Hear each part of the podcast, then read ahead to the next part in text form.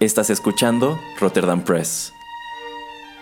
Radio como hecha en casa.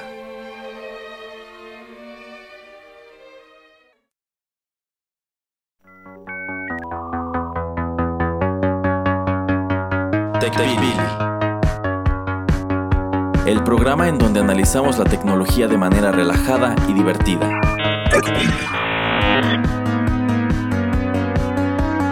Bienvenido a TechPili. Nuevas tendencias, nuevos dilemas. Comenzamos.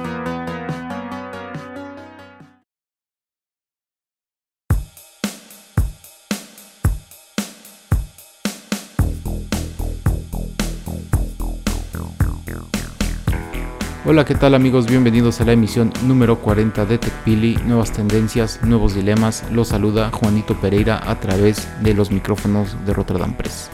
Bueno, esta ocasión me toca venir a mí solo para platicarles acerca de todo lo que tiene que ver con tecnología, con servicios de streaming. También voy a platicarles acerca de qué es un unicornio tecnológico y también vamos a platicarles acerca de películas y acerca de series de televisión que hemos visto a través de servicios de streaming. Bueno, el primer tema que les traigo hoy es acerca de Facebook y de la multa que el gobierno de Estados Unidos le impone. Eh, bueno, pues ustedes han de saber que Facebook a través de Cambridge Analytica pues em, filtró eh, los datos de casi 87 millones de personas eh, que son usuarios de, Facebook. Entonces, lo que el gobierno de Estados Unidos decide es imponerle una gran multa de 5 mil millones de dólares recientemente hace una o dos semanas. esto como parte de pues un arreglo al que llega el gobierno con la empresa dado que eh, pues sorpresa, sorpresa, no es la primera vez que sucede este tipo de situación donde eh, datos privados de usuarios eh, pues son tomados por, por, terceros para pues simplemente para de alguna manera sacar provecho de ellos, ¿no? creo que me parece en el año 2011 ya habían llegado a un acuerdo Facebook y el gobierno de Estados Unidos para que esto no volviera a suceder. En ese entonces no se le cobra dinero a Facebook, no se le cobra una multa, pero sí se le impone como digamos eh, un aviso de si vuelve a suceder vamos a tener que hacer algo al respecto. Y bueno pues estas son las consecuencias. Eh, lo que yo no sé es si 5 mil millones de dólares sea muchísimo dinero pues para Facebook dado que pues las ganancias del año pasado fueron cercanas a los 53 mil millones de dólares y la ganancia neta o sea, ya después de impuestos y todo, todo este rollo, pues fueron casi más de 20 millones, 20 mil millones de, dólares. Entonces, pues 5 mil millones de dólares no sé qué tanto le afecte a Facebook. Y esto es algo que han estado platicando bastante gente eh, pues especializada en, este tipo de, de temas, dado que muchas empresas tecnológicas se les hace más fácil ya pagar las multas que tener que estar cuidando los datos de, todos sus usuarios. Se les hace más barato, digamos. O sea, ¿por qué me voy a preocupar para cuidar los datos de mis usuarios si es muy probable que alguien pueda llegar y los robe? Pues mejor entonces me dedico yo solamente a estar pagando las multas. Entonces no, no, no, no sucede gran cosa. Los datos, el daño ya fue hecho y todos estos datos que fueron tomados pues van a poder seguir utilizándolos eh, posteriormente. No es que los tengan que borrar no es que tengan que contestarnos de alguna manera eh, pues a través de de hacerle cargos a, personas pues digamos directamente. No se le hace un cargo directo un delito no se le carga un delito a, una persona en especial, a Mark Zuckerberg o a cualquier persona que esté involucrada en un puesto que sea empleada de Facebook. Tampoco hasta ahora sé que ha habido algún tipo de penalización em, a gente de Cambridge Analytica. Eh, entonces esto pues a mí se me hace muy extraño, pero es una tendencia que estamos viendo, que las empresas están prefiriendo pagar las multas en lugar de tratar de en verdad pues proteger todo lo que son nuestros datos. Mm, un dato que les quiero compartir o algo que donde pueden encontrar más acerca de, este, de este tema es en un documental que sale en Netflix que creo que se llama en, inglés eh, The Great Hack en español le pusieron Nada es privado que trata acerca de los whistleblowers eh, de Cambridge Analytica, la gente que pues toma cartas en el asunto que eran empleados de, esta empresa y que sacan a la luz todo lo que estaba sucediendo con, con, las cuentas y con la información de las personas y cómo esta empresa influye en las elecciones de Estados Unidos y en el mismo documental vemos cómo también han influido en, en otros ámbitos como en Brexit, como en, en, otras elecciones, por ejemplo en Trinidad y Tobago, en Brasil, etc. Está bastante interesante. Eh, si ustedes eh, son gente que siguen demasiado como yo las noticias tecnológicas, pues tal vez no les vaya a parecer un documental excepcional, pero pues por curiosidad y, solamente si ustedes no saben exactamente qué es lo que sucedió, de, échenle un ojo. Dura pues dos horas, entonces está bastante largo, pero pues lo bueno es que está en Netflix, entonces pueden tomarse su tiempo para verlo. Se los recomiendo bastante. Y pues yo quisiera que ustedes me dijeran qué es lo que piensan acerca de, este tema, acerca de que solamente, o entre comillas, solamente le están cobrando 5 mil millones de dólares a Facebook. Eh, tengo que resaltar, o cabe resaltar, que esta es la penalidad o el castigo más grande que se le ha puesto a una empresa privada a través del gobierno de Estados Unidos. Entonces, pues es algo que tal vez nos está señalando que en verdad ya se está buscando un cambio, ya se está buscando la manera de tratar de proteger a las personas.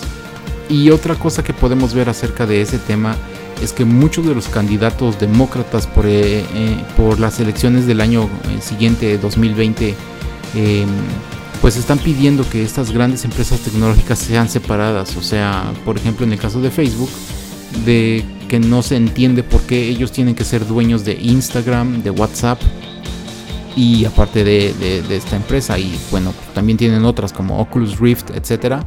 Pues porque están concentrando demasiado mercado, se están convirtiendo hasta cierto punto en monopolios, aunque ellos lo nieguen Em, pero pues sí, tienen un poder inmenso, tienen demasiada información que pueden estar compartiendo entre sus pequeñas empresas.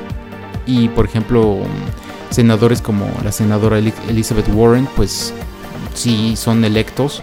Ellos quieren en verdad eh, separar estas grandes empresas. También Amazon quiere separarla, también quiere separar a Google. Eh, pero bueno, ese es otro tema aparte.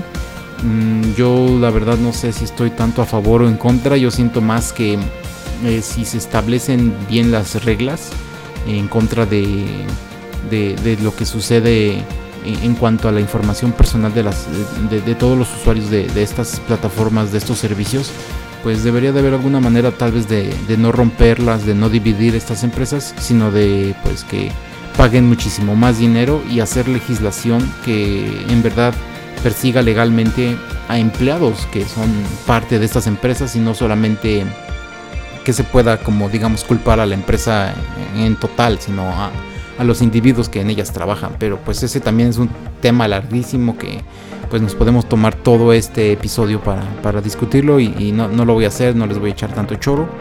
Nada más quería traerlos eso a colación de que pues nada más una cuarta parte del dinero que generaron todo el año pasado es lo que tuvieron que pagar como una multa. Y pues ya veremos qué es lo que sucede porque supongo que si esto vuelve a suceder con la misma empresa eh, la multa tendrá que ser muchísimo mayor. Y entonces ahí ya veremos cómo reaccionan los mercados em, con esta empresa y con otras tecnológicas que están cotizando en bolsa. Y ahí es cuando se verá si en verdad existe algún tipo de problema o existe algún tipo de reacción por parte de las empresas tecnológicas para pues proteger a sus usuarios. Bueno, pues como siento que ya platiqué mucho, vamos con la primera pausa y ya regresamos aquí en TechPili.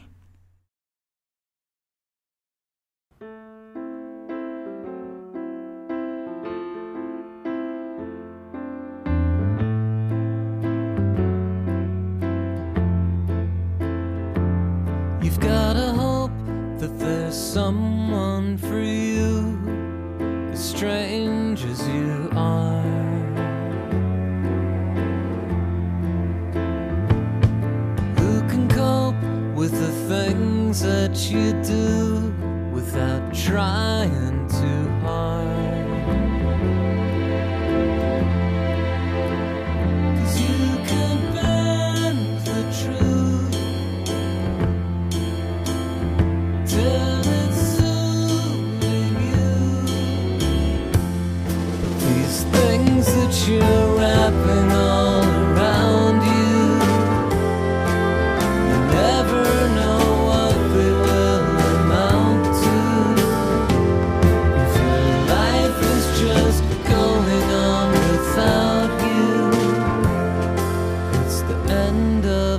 things you know.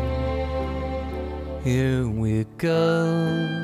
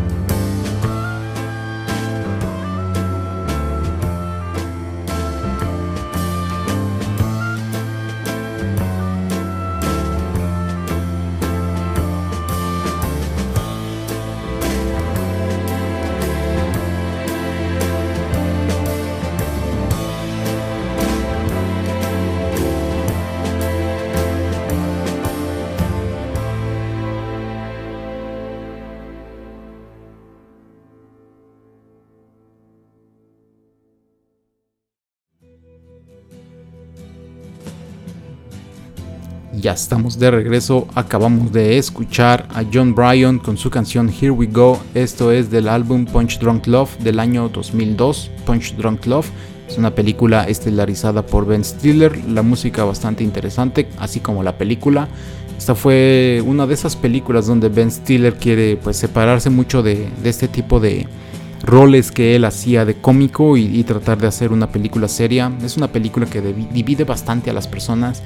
Eh, yo creo que tal vez podemos traer un Juanito y las películas acerca de, este film. Eh, la música está también bastante interesante, entonces eh, no duden en echarle un ojo y si quieren que hagamos un especial también háganoslo saber.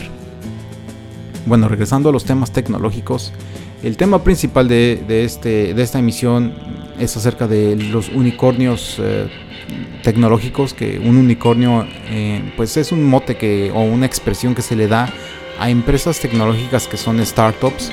Eh, se le da, creo que es a un investigador desde el año 2013 eh, y se define como una empresa pues que genera más de mil millones de, que está cotizada en más de mil millones de dólares. Eh, en ese entonces eran muy pocas las empresas que cotizaban en tanto dinero, entonces, o que estaban valuadas en tanto dinero, entonces él las denomina unicornios porque pues es un animal mitológico que es casi imposible de encontrar. Eh, cabe resaltar que ya desde ese año hasta ahora, que han pasado solamente 6 años de que eh, pues el origen de esta palabra se, se crea, pues ya hay más de 300 empresas que valen más de mil millones de dólares. Todas estas empresas juntas, eh, pues ya tienen una, una, evaluación mayor a los al trillón de dólares, pero el trillón de dólares eh, gringo, o sea, creo que han de ser como 100 mil billones de dólares, no sé exactamente cuál es la conversión. Eh, entonces es muchísimo dinero lo que estas empresas tienen, pero el problema y lo que quería yo comentarles y traerles a colación es de que estas empresas que son unicornios que están valuadas en tanto dinero están tratando de salir a bolsa y muchas ya han salido a bolsa este año. Este año se denomina como la salida a bolsa de todos o de muchísimos unicornios, em, sobre todo en Estados Unidos. Y el gran problema que existe con, con la salida a mercado es de que las empresas eh, pues desde, desde que, fueron creadas, la mayoría, la mayoría de ellas no ha generado dinero. La mayoría de ellas pierden muchísimos millones de dólares año al, año. Entonces, ¿cómo es posible que alguien quiera apostar, que alguien quiera tener parte de esta empresa cuando pues no les están generando ganancias, no, no va a pagar dividendos al final de año? Esto es bastante extraño y bueno, pues se puede explicar de, varias maneras. Eh, cuando una startup empieza, pues tiene que ir a varias rondas para que inversionistas eh, pues apuesten por ellos, pero estos son inversiones privadas. Entonces, cada vez que hay una ronda, entre ronda, las rondas se, denominan por letras, entonces es la A, la B, la C, etcétera, etcétera.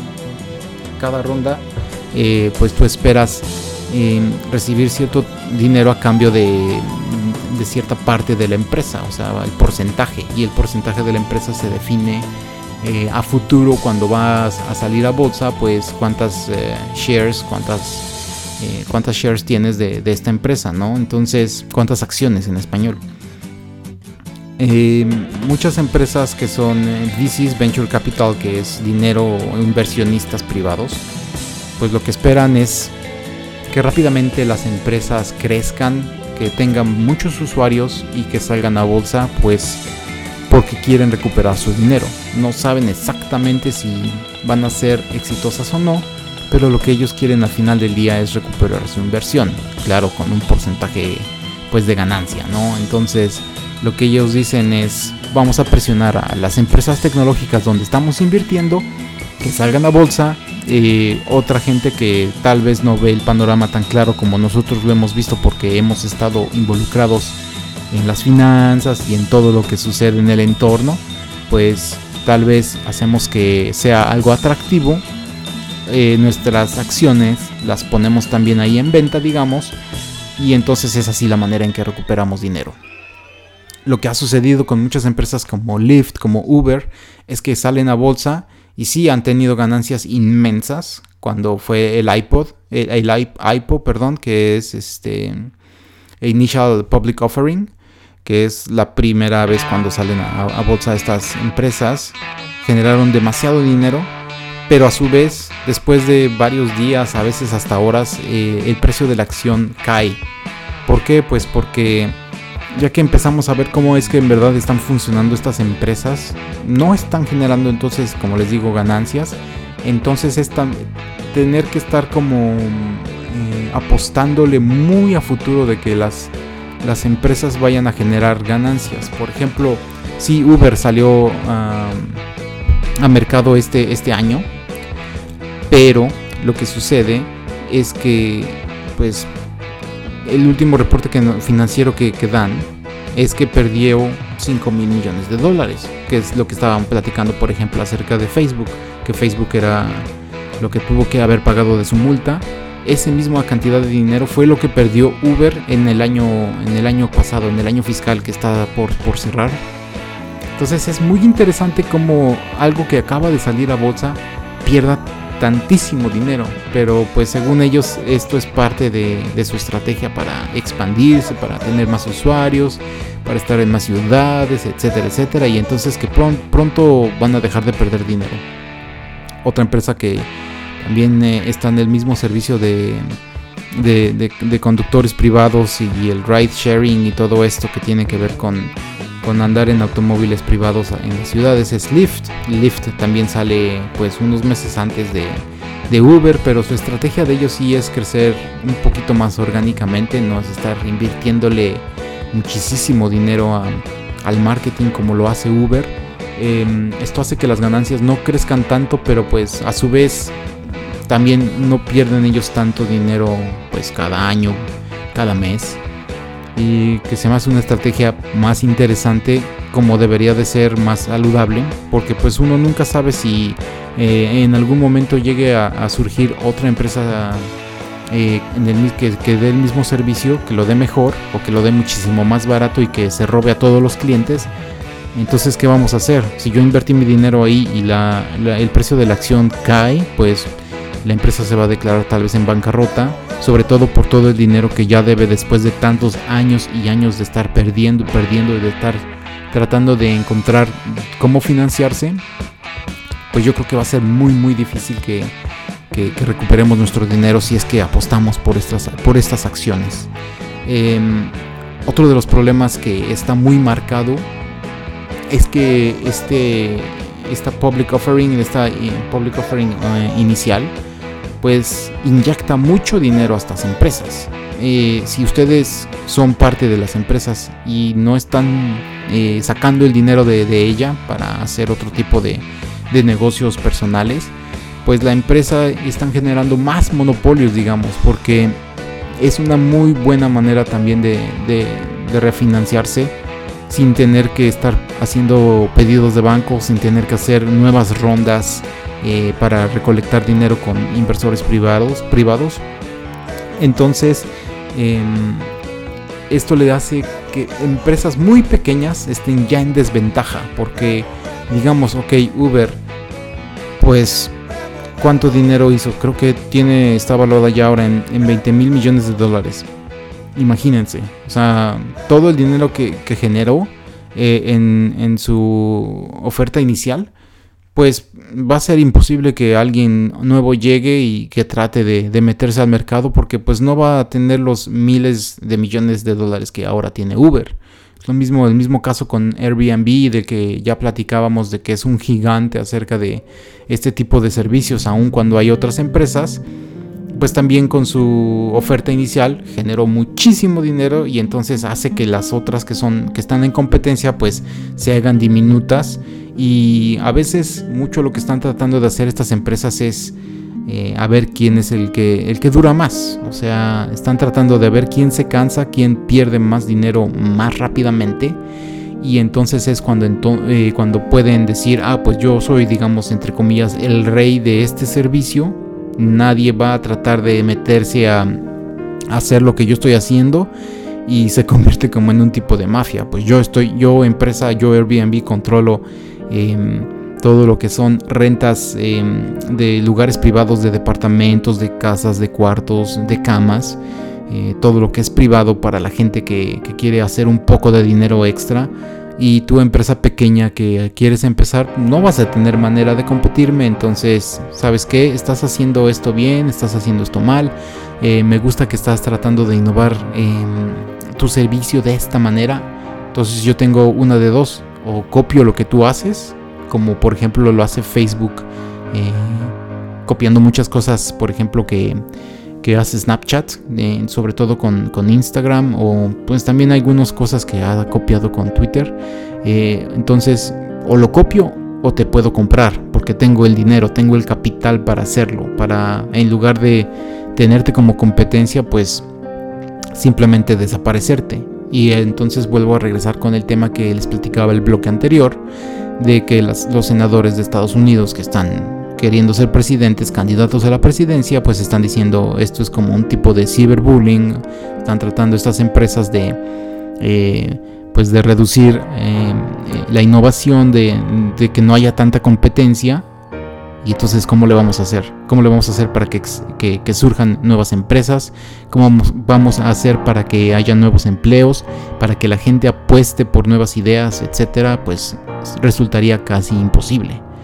Em, entonces se me hizo muy interesante esto de los unicornios, de cómo las empresas que están invirtiendo eh, pues en privado en estas rondas de inversiones empujan mucho a, estas empresas tecnológicas que tal vez no están listas para salir a mercado, a salir a fuerzas porque pues yo quiero recuperar mi, dinero y tal vez invertirlo en otras cosas.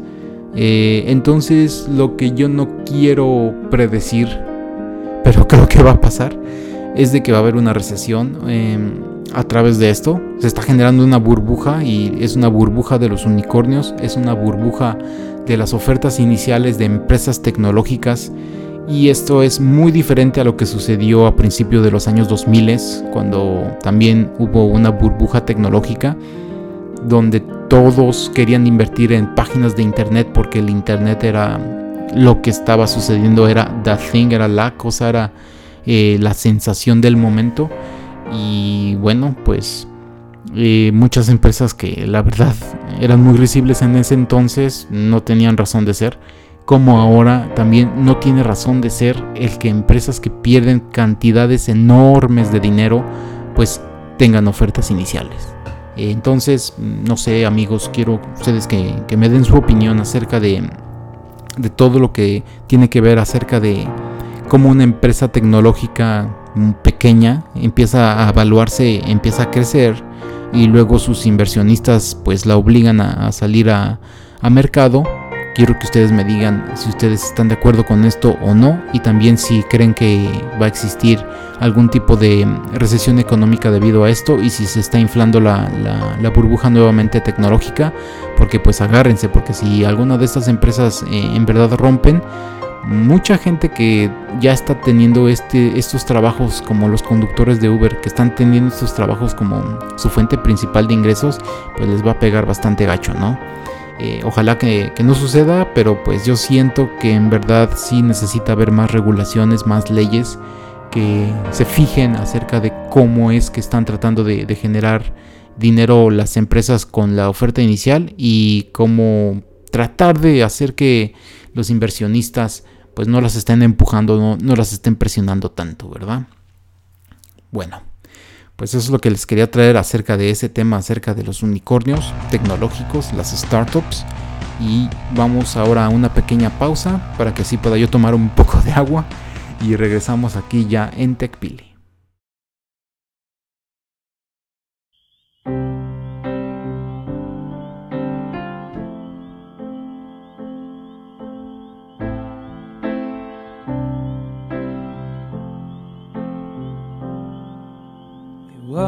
Off like children in the woods. We let the searchers come and never find us. We tried to make a life among the trees. While your dreams collected planes and cars and cities. Slipped away from me while I was sleeping. To climb the tallest oak and see the light. Your dissatisfaction gave you questions.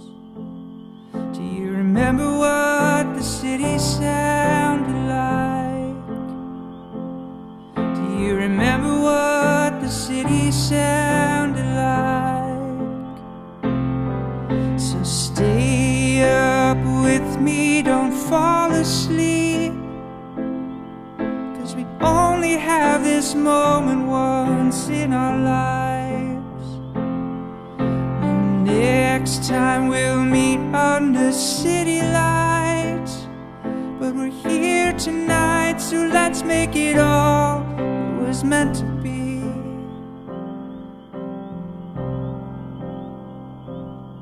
So I held you, but the cold was from inside. And I knew I couldn't keep you if I tried. But I watched as the distance spread, as the shadows grew. And the longings came like wolves to devour you.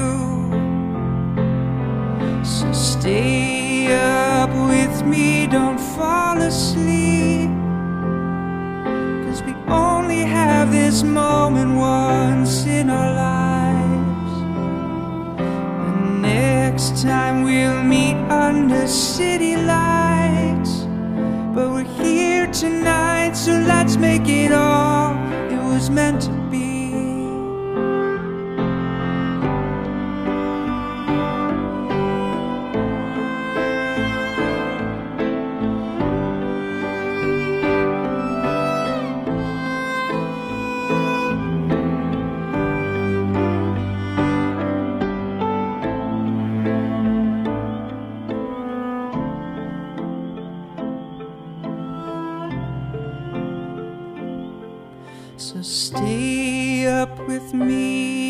Fall asleep.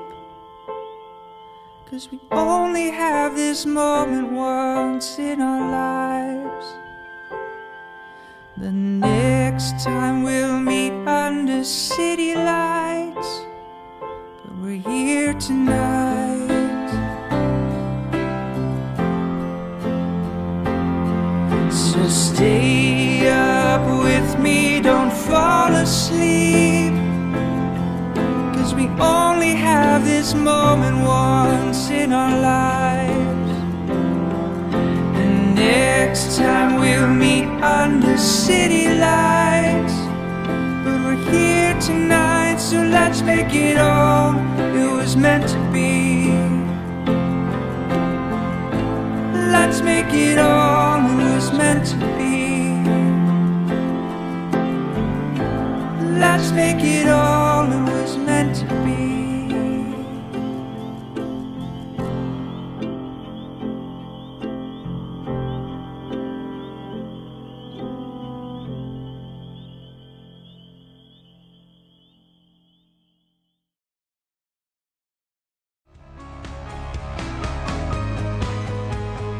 Muy bien, ya estamos de regreso. Acabamos de escuchar a Jars of Clay con su canción Fall Asleep. Esto es de su álbum Inland del año 2013. Y bueno, pues ahora quiero hablarles muy brevemente acerca de Disney Plus, de este servicio de streaming que ya está por salir. Que también hablábamos en, en el Comic Con de San Diego, pues a través de todo lo que fue Marvel. eh, pues em, nos enteramos un poquito más acerca de todos los, los shows por lo menos de Marvel que van a estar en este servicio. También ya sabemos que va a haber Star Wars. Eh, una cosa que me sorprendió escuchar fue que eh, van a querer hacer varios refritos o remakes de muchas cosas que pues no están tan viejas y otras que pues ya tienen casi 30 años. Por ejemplo, la película de Mi pobre angelito quieren volverla a hacer y solamente pues tenerla en su servicio de streaming otras series, la verdad ahorita no me acuerdo exactamente de cuáles, pero pues se me hace bastante interesante cómo quieren en verdad atascarla de contenido y están aventándole muchísimo dinero a hacer nuevas producciones. A mí me gusta que haya dinero en producciones porque así hay mucha gente que está trabajando, pero pues en algún momento tienen que empezar a hacer ideas nuevas porque no sé si la gente va a estar interesada en ver a un nuevo chico, a un nuevo niño haciendo el personaje de Kevin McAllister, por ejemplo. Eh, pero pues yo creo que la estrategia que está buscando Disney o que está viendo Disney que les está funcionando es que están sacando pues eh, películas eh, live action y también con efectos especiales nuevos como lo es Aladdin, como lo es El Rey León están viendo que funcionan en, la taquilla, que la gente va al cine a verlas. Entonces, es- pues yo creo que dicen, si tenemos algunos programas de televisión también con la adquisición de Fox, pues ¿por qué no tratar de hacer remakes donde la gente pues es- le va a interesar muchísimo estar pendiente y estar en nuestro servicio de streaming? Eh, bueno, eso es por, por un lado. Por el otro, se anuncia de que Disney Plus va a tener eh, pues un, acuerdo, un paquete con Hulu, que es la otra aplicación que también ya hemos hablado de ella, que Disney es pues ahora creo que tiene ya el 66-67% de, de- son propietarios de esta, de esta aplicación. Y también con ESPN van a crear un paquete donde tú vas a pagar, por lo menos en Estados Unidos vas a poder pagar 13 dólares y vas a poder contar con Disney Plus, con Hulu y con ESPN. A mí se me hace una estrategia muy interesante y muy inteligente. ¿Por qué? Porque vas a poder tener tres canales que a mucha gente le interesa y que son segmentos diferentes. Eh, Disney Plus, pues obviamente es súper familiar, pero también lo vas a tener para gente que digamos es un poco geek, que le gusta pues todo lo que son cómics, que son caricaturas. Van a poder tener también ahí en ese servicio pues todo lo que tiene que estar relacionado con, con, lo que ya habíamos comentado y como lo que ya hemos comentado mucho en este, en este programa, pero pues es todo lo que se inclina por lo familiar, ¿no? Por contenido familiar. El tener a Hulu ahí me hace pensar que en verdad podemos ver de regreso a, Jessica Jones, a, Daredevil, a, Luke Cage em, en un servicio que nos va a poder presentar em, pues contenido más maduro, con más violencia, con otro tipo de, contenido, con más groserías, ya saben, etcétera, ¿no? Algo que, que pues no podemos ver en, Disney Plus porque simplemente esta es una aplicación que pues no, o sea, es para niños y no queremos que los niños tengan acceso a Hulu. Entonces Hulu lo más seguro es que vaya a tener como un control parental o un sistema de contraseña donde tú no puedas eh, accesar si tu papá no, tu mamá no te dio pues el, código para poder ingresar. Se me hace muy inteligente. Y por último ESPN, que pues por si no lo sabían también es parte de, de Disney desde hace muchísimos años. Y esto pues también tiene que ver con que si digamos la mayoría de la gente masculina o los papás, los hijos que quieren ver deportes, pues pueden tener este servicio porque ahora ya existe la aplicación de ESPN, eh, pero pues tener las, las tres que son parte de, la misma empresa y por un precio menor les va a hacer competencia muchísimo a otras otras empresas que, cabe mencionar, por ejemplo, que Fox, pues existe Fox Sports en muchos lados del mundo. Eh, parte del arreglo que, se, que llegó Disney con el gobierno de Estados Unidos era de que tenía que deshacerse de Fox Sports. Entonces Fox Sports está a la venta en, muchos lugares en el mundo. O sea, no va a ser solamente como una empresa. Creo que cada lugar, por ejemplo, o cada región como Europa, como Norteamérica, bueno, Norteamérica, Estados Unidos, Canadá, y mm, América Latina van a poder ser vendidas en secciones porque pues tienen derechos de transmisión de muchísimos eventos. Eh, estos derechos se negocian a través de muchos años, entonces eh, pues no caban siempre en el mismo año, ¿no? O sea, yo tengo derecho de tener el Super Bowl hasta el año tal vez, no sé, 2032, pero todavía solamente tengo derechos de transmisión de ciertos partidos de fútbol de la Copa del Mundo hasta el año 2028. Entonces es imposible tener em, control de todo esto siendo solamente una empresa y, siendo solamente en un país porque pues eh, hay muchas maneras diferentes de que se venden los, los eh, se llama? los derechos de transmisión de, los eventos deportivos muchos de ellos también cambian eh, se renegocian por ejemplo lo que es la Premier League si podemos ver la tendencia es que es muchísimo dinero lo que se le está metiendo pues a través de sponsors, a través de muchas eh, empresas que, que, lo quieren retransmitir en sus países o que quieren comprar los derechos para poderlo vender entre las empresas locales de su país.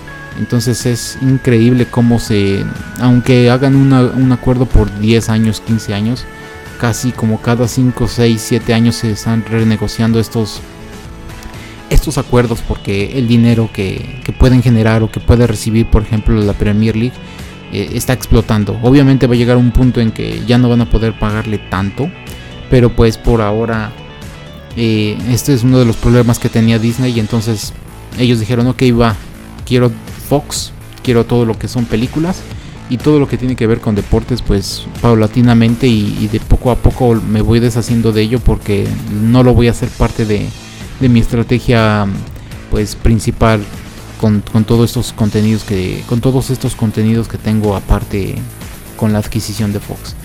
Eh, obviamente el tenerlo por unos meses o por un par de años eh, a, Fox Sports pues puede hacer que ESPN crezca en el sentido de ver dónde van a expirar los derechos de transmisión de ciertos eventos y entonces que la estrategia sea que ESPN eh, pues apueste o esté presente en las tandas para tratar de, de, quedarse con los eventos deportivos, eh, con las subastas que se le llaman y así pues hacer todavía muchísimo más pequeña Fox Sports. Em, como les decía, el precio de pues 13 dólares por tener Hulu, ESPN, Disney, Disney Plus se me hace perfecto, o sea, se me hace muy, muy eh, inteligente por parte de Disney haber hecho este movimiento. Y yo creo que va a haber mucha gente que, lo va a querer porque creo que en Estados Unidos ya cuesta como 12 dólares el servicio básico de, Netflix. Entonces, solamente por un dólar más tener eh, tres eh, servicios que están segmentados y que probablemente no tienes que hacer muchísimas cuentas eh, aparte para poder ver los contenidos. Se me hace muy, muy maléfico por parte de, Disney de haber hecho esto, pero ya veremos qué, tal va. Eh, no sé ustedes amigos que, piensen acerca de eso. Eh, yo sí estoy esperando mucho que ya salga Disney Plus, sobre todo por el, show de The Mandalorian de, Star Wars. me gustaría mucho que usaran esa propiedad de, de Star Wars de para poder pues expandir a, otros pues, no universos, a otras galaxias, a, otros em, a otras estrellas, a otros sistemas, a otros planetas con las historias de no solamente de humanos sino, de alienígenas, no solamente de Jedi, sino de pues muchísima gente que habita estos sistemas, estos planetas, esta galaxia. Me gustaría ver algo diferente, entonces ojalá que esto marque un punto pues digamos de, inicio y que el inicio sea bastante interesante y bastante bueno para ellos. Y bueno amigos, pues eso es lo que les quería traer acerca de, este tema. Eh, vamos con la última pausa y ya regresamos para cerrar el programa.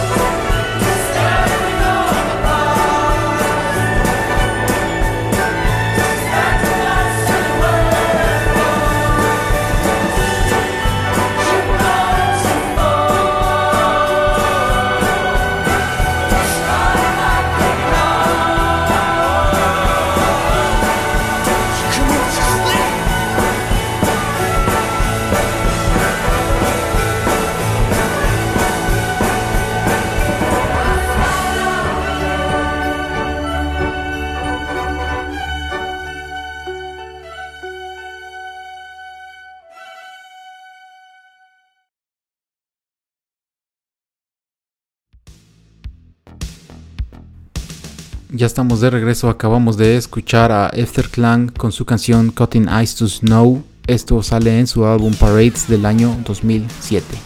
Bueno, por último, pues quería hablarles un poco acerca de otras series de televisión y de películas que hemos visto últimamente, porque pues ya saben que aquí nos gusta ver todo tipo de series, todo tipo de películas y platicarles acerca de ellas. Eh, mucha gente a veces nos dice que porque solamente hablamos, por ejemplo, de, Netflix, entonces, pues yo también soy usuario de, Prime Video. Me puse a ver la serie, la nueva, la nueva serie titulada The Boys, que es Los Chicos, eh, en Prime Video, en Amazon Prime. Esta es una serie que trata acerca de superhéroes y de cómo serían los superhéroes si existieran en verdad, pues aquí en el mundo real y de cómo fuera si, si todas las relaciones públicas y toda la administración de todo lo que ellos hacen a diario pues fuera manejado por una empresa privada. Eh, no puedo entrar en detalles, pero pues imagínense una Liga de la Justicia con personajes que se ven todos eh, pues copiados básicamente vilmente de ellos y de la manera en que ellos en verdad eh, terminarían siendo pues muy arrogantes, muy pedantes, eh, muy llenos de ellos mismos, eh, sin pensar en las consecuencias. Eh, a mí me gustó mucho el, trailer porque ahí nos enseñan, pues ahí no es ningún spoiler, ahí nos enseñan todos los daños secundarios y todos los daños colaterales que, ellos causan a, las personas cuando están tratando de salvar a alguien. Em, esto lo vimos un poquito yo creo que en Hancock con Will Smith en la película, pero pues aquí lo vemos muchísimo más. Mm, también me gustó mucho que tenemos a los chicos, a The Boys, eh, liderados por Carl Urban, que pues tienen ciertos problemas con algunos de estos personajes, con algunos de estos superhéroes y quieren pues en verdad detenerlos, quieren que no existan más los superhéroes. Hay muchos twists en la historia, eh, está muy interesante. Esto, este, esta serie está basada en, una serie de cómics, entonces la verdad no sé exactamente a dónde va la historia. La verdad no voy a leer los cómics, me voy a esperar porque yo sé que ya están grabando la temporada número 2. Em, muy muy interesante, entonces se las recomiendo bastante. Son solamente 8 episodios de menos de una hora. Vayan a verla. Y hablando por ejemplo ahora ya de Netflix pues eh, me di la tarea de, ver una película que me llamó la atención que se llama Highwayman y creo que en español se llama La Última Emboscada. Eh, está estelarizada por Kevin Costner y por Woody Harrelson eh, acerca de, la persecución y, de cómo atraparon a, Bonnie Clyde. Bueno, spoiler, spoiler, cómo los terminan ejecutando. híjole, no sé tanto si se las puedo recomendar o no. A mí me gustaron mucho estos dos. Estos dos actores me gustan mucho. Kevin Costner y Woody Harrison. Pero pues la verdad no sé. O sea, no sé si, si, tenían que tener una historia como esta. Mm, la historia de Bonnie Clyde se ha contado, la, mejor manera de que la contaron fue en el año de 1967, creo que es cuando sale la película de Bonnie Clyde, cuando empieza a ver otra vez como se le empieza a dar más fama otra vez a, esta pareja de, de pues bandidos de delincuentes que existieron hace, hace muchos años. Entonces, pues bueno, yo esperaba más de la película. Mm, está pues palomera, sí y no. Eh, siento que la historia pudieron haber hecho algo más con ella. Em, si hubiera estado un poquito más como creo Arma Mortal 3 o Arma Mortal 4 hubiera funcionado mejor. Pero pues si no han visto esas películas, eh, no saben a qué me refiero, pero la verdad no quiero hacer o caer en spoilers.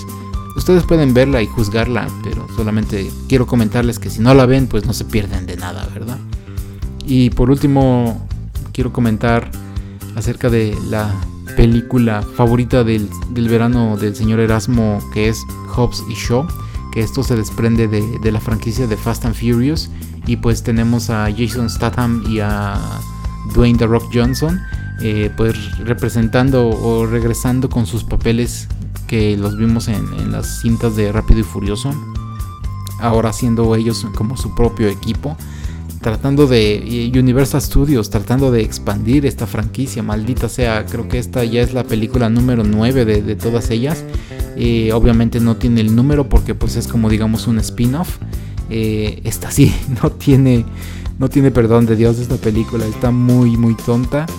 Eh, lo que rescato, digamos, son algunas de las escenas de acción de pelea, no tanto las persecuciones y todo eso, porque en verdad se ve mucho eh, el efecto con computadoras, el CGI se, nota demasiado.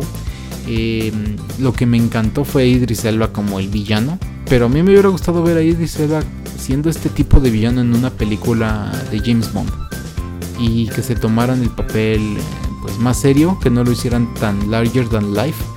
Y me hubiera me hubiera gustado verlo de, esa manera, porque pues obviamente aquí teniendo a, Jason Statham y a, Dwayne The Rock Johnson pues es todo un baile, o sea, se vuelve es todo un festival esto, se, descontrola muy muy rápido y tiene algunos cameos de otros personajes de, otros actores y actrices que pues no voy a hacer ningún tipo de spoiler, pero ah, se nota que nada más lo hicieron para divertirse y para ver si generaban dinero, o sea, no lo hicieron para otra cosa. Pero pues supongo que como ya tiene éxito en taquilla, vamos a poder ver próximamente una, secuela de esto. Y, por qué no, o sea, son películas donde simplemente tenemos a, dos personajes que es como la típica body cop, eh, como lo comentaba de, eh, eh, de Arma Mortal, como también pues Tango Cash, como todas estas tipos de películas entre los 80s, los 90s donde había dos personajes que se juntaban pues para resolver crímenes, para resolver casos, nada más que aquí sí es over the top, es muy muy loco y, pues si tratamos de recordar de dónde viene la franquicia que solamente era eh, competencias de autos y, y, robar DVDs o ya ni me acuerdo de qué trataba la primera pues o cómo hemos llegado a cosas tan tan locas como esto pero pues es hasta cierto punto risible. Eh, no se la recomiendo para nada, pero si no tiene nada, si, no nada más que hacer, vayan y, disfrútenla. Eh, desconecten su cerebro y solamente no piensen en la física, no piensen en las matemáticas y solo vayan a disfrutar a dos hombres eh, con diferentes tipos de habilidades destruir y golpear a, a los malosos. Entonces, eso es todo acerca de películas, acerca de series de televisión. Em, ojalá les haya gustado esta emisión del programa. Eh, ojalá eh, pues ya después de 40 episodios sigan aquí con nosotros. Les quiero agradecer eso. Y pues nos eh, estamos escuchando aquí en los demás programas de Rotterdam Press. Y hasta la próxima emisión de TechPili. Los saluda Juanito Pereira. Hasta luego.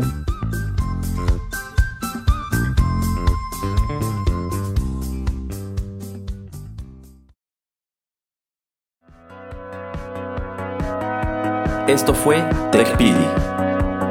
Nos escuchamos en la próxima emisión para continuar la charla y el análisis de todo cuanto a tecnología se refiere. Te esperamos aquí, en Rotterdam Press.